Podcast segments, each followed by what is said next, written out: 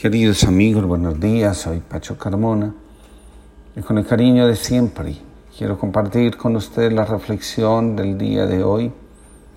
Vivo feliz, pero la vida me parece inútil.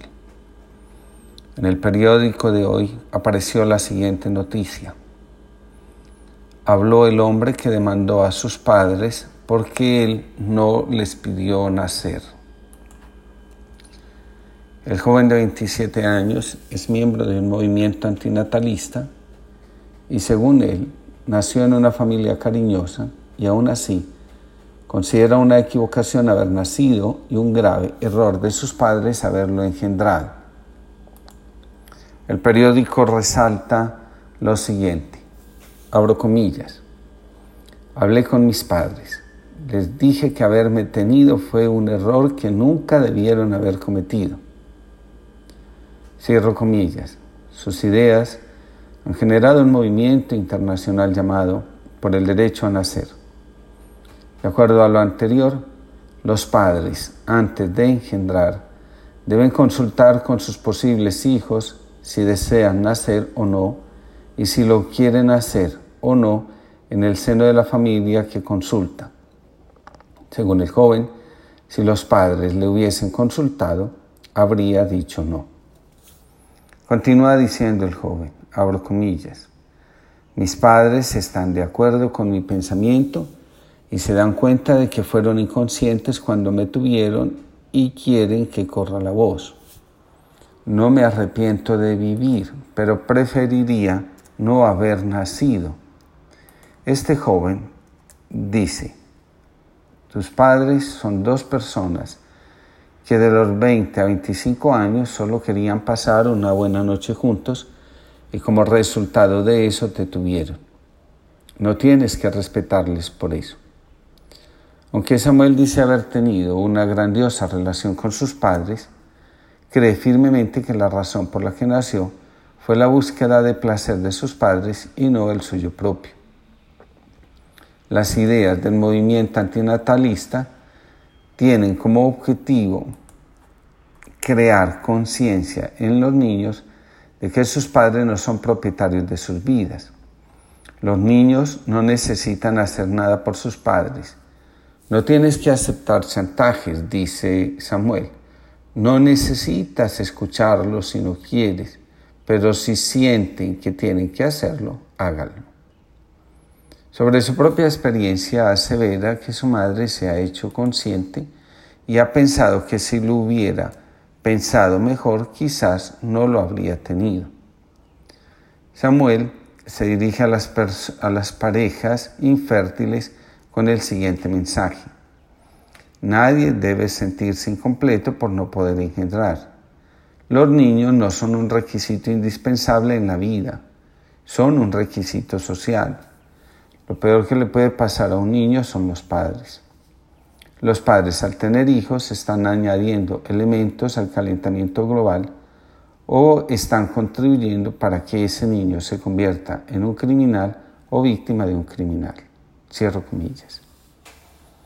Mi primer movimiento al leer la noticia fue querer rasgarme las vestiduras, el segundo reírme y descalificar al joven, el tercero enjuiciar al mundo y finalmente me dijo, me dije, si esta voz aparece en el mundo es porque el mundo necesita escuchar y no callar.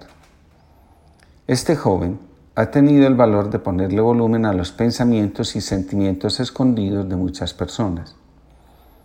Para mí, la importancia de dedicarle unos minutos de reflexión a este artículo corresponde a un llamado que mueve mi labor cada día de trabajar por la reconciliación con nosotros mismos, con los demás y con Dios.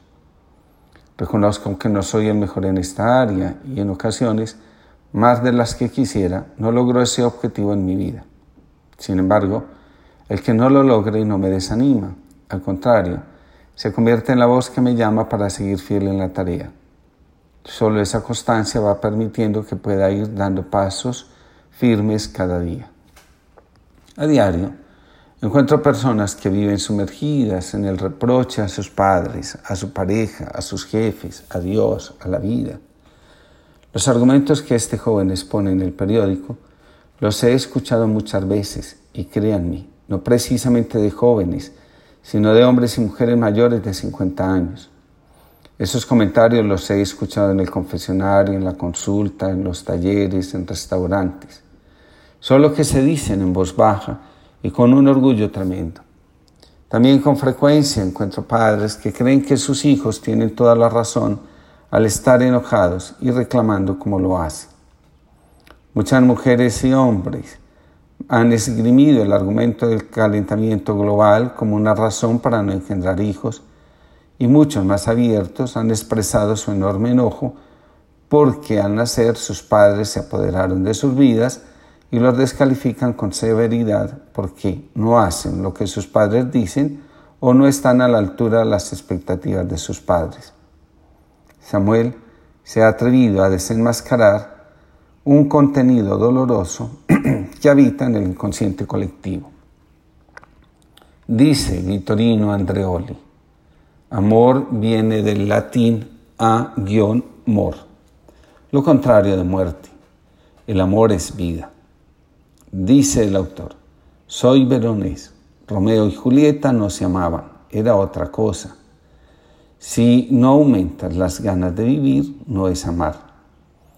La vida me ha ido enseñando que cada vez que una persona afirma, tengo una grandísima relación, estoy súper enamorada, encontré al mejor hombre o a la mejor mujer que pudiera encontrar en la vida, nunca habría podido tener los padres que tengo ahora. En realidad, estas expresiones muestran un gran enojo y reproche. A medida que se va construyendo la confianza en la relación terapéutica, van cayendo estas máscaras. Los superlativos nos ayudan a creer que las cosas son diferentes a la forma como las estamos viviendo. De esta manera, evitamos transformar la realidad porque ya la volvimos aceptable ante los ojos del mundo y ante nuestros propios ojos. Pido perdón si lo que voy a decir suena irónico o descalificador de corazón digo, no es mi intención. Creo que siguiendo los argumentos de Samuel de demandar a los padres por no haberlo consultado antes de nacer, tendríamos también que demandar al universo por haberse creado sin haber pedido antes consentimiento, a los, los árboles a la naturaleza, el sol a la mañana, la luna a la noche, la rosa a la tierra y así sucesivamente. No creo que haya una sola criatura sobre la faz de la tierra que haya sido consultada antes de venir a la vida. La vida es un misterio. El ego hace esfuerzos ingentes para apropiarse de ese misterio, como por ejemplo exigir que seamos consultados para vivir.